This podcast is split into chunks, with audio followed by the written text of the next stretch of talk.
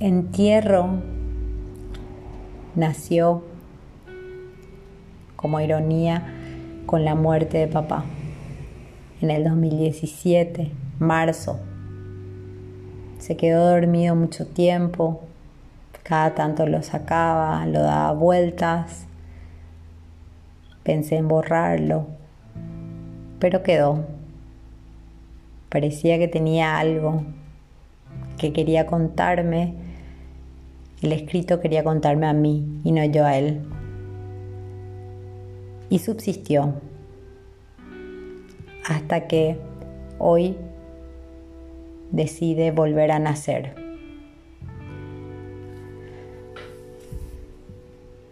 Es un día de marzo.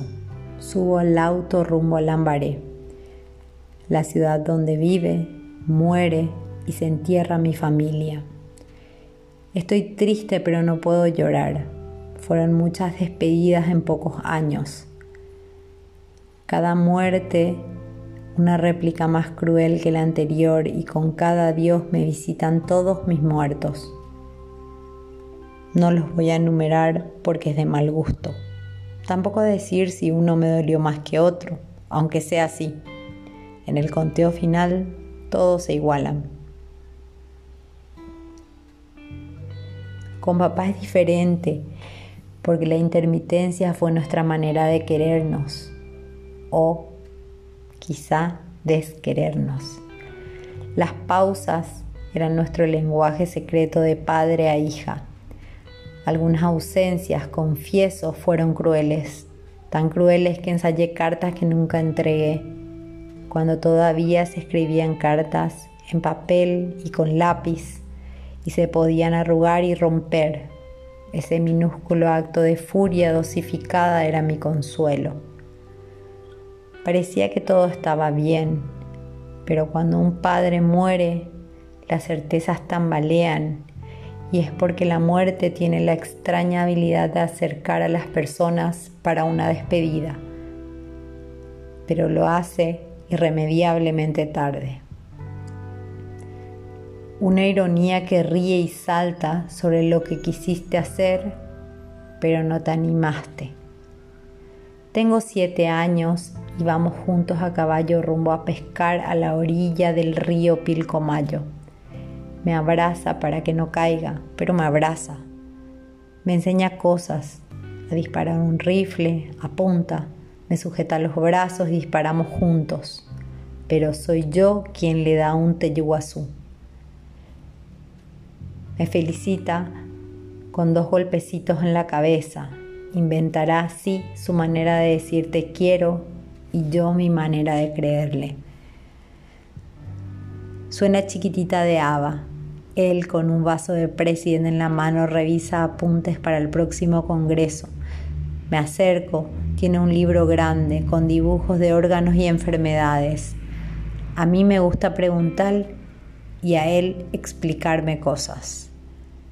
¿Querés saber cómo funciona el corazón y el pulmón? Me pregunta adivinando la respuesta. Saca un cassette VHS, El pulmón de Juan. Mientras vemos, él me explica cómo el cigarrillo puede producir cáncer. Su cenicero tiene tres colillas torcidas y una humeante.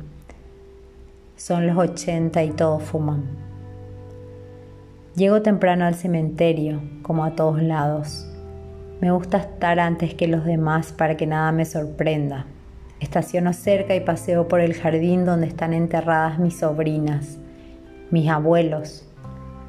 Hoy no duelen porque no se valen encimar penas. El dolor se pasa porque lo ayuda el tiempo. Es como un manchón de aceite en el garage al principio es gomoso y denso, molesta verlo cada mañana, pero con los días, con los meses y con los años se aclara, se transparenta. De a poco te molesta menos hasta que un día pasas de largo y sonreís porque ya no lo ves.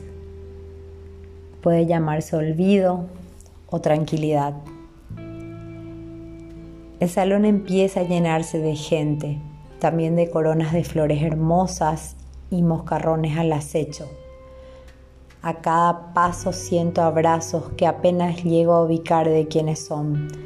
Palmaditas en la espalda y apretones de manos. Busco a mis hijos, los abrazo, los aprieto a mí. Ellos no entienden, pero me siguen la corriente por inercia. Luego busco a mi novio. Él sostiene mi mate, mi bolso. Yo lo abrazo para corroborar que sigue conmigo. Siempre que muere gente me pregunto quién será el próximo. Quiero ver a papá, me acerco al cajón abierto. Le veo la cara y tiene la papada hinchada como siempre. Ambos costados del cajón hay cinco sillas, una al lado de la otra. De un lado están las enfermeras, la limpiadora y la recepcionista de su clínica. No lloran pero hacen muecas. Del otro lado, algunas mujeres cuchichean. Su esposa tiene la mirada fija en alguna baldosa. No habla con nadie. Aún sabiendo que papá era 40 años más grande que ella, no se lo esperaba. Nadie en verdad, porque le estaba bien de salud y se murió de manera estúpida. La muerte siempre es una estupidez. Fue un descuido suyo, un acto último de rebeldía. En el hall contiguo hay más personas. Fuman, comentan sobre política y se secan las frentes sudorosas. Pasa un mozo y me ofrece café. Agarro y voy al baño. Saco de mi cartera la petaca de whisky que mi novio generosamente cargó la noche anterior y lo guardó en mi bolso. Le echo unos chorros al café. Saboreo lentamente. Suspiro profundo. Me arreglo el pelo. Ensayo. Muchas gracias. Con media sonrisa y salgo del baño. El sendero de adoquines hexagonales zigzaguea y nos indica el rumbo desde el patio frente al salón hasta el hoyo cubierto con una alfombra verde que simula pasto. Dos señores de trajes oscuros cuidan el lugar. Otros dos están supervisando la salida del féretro. Indican a mis hermanos qué manija empuñar. Ellos alzan, sostienen, caminan y lloran. En mi familia lloramos con ganas, aunque a papá no le gustaban los escándalos. Estornudaba con la boca cerrada, reía con disimulo y lloraba susurrando.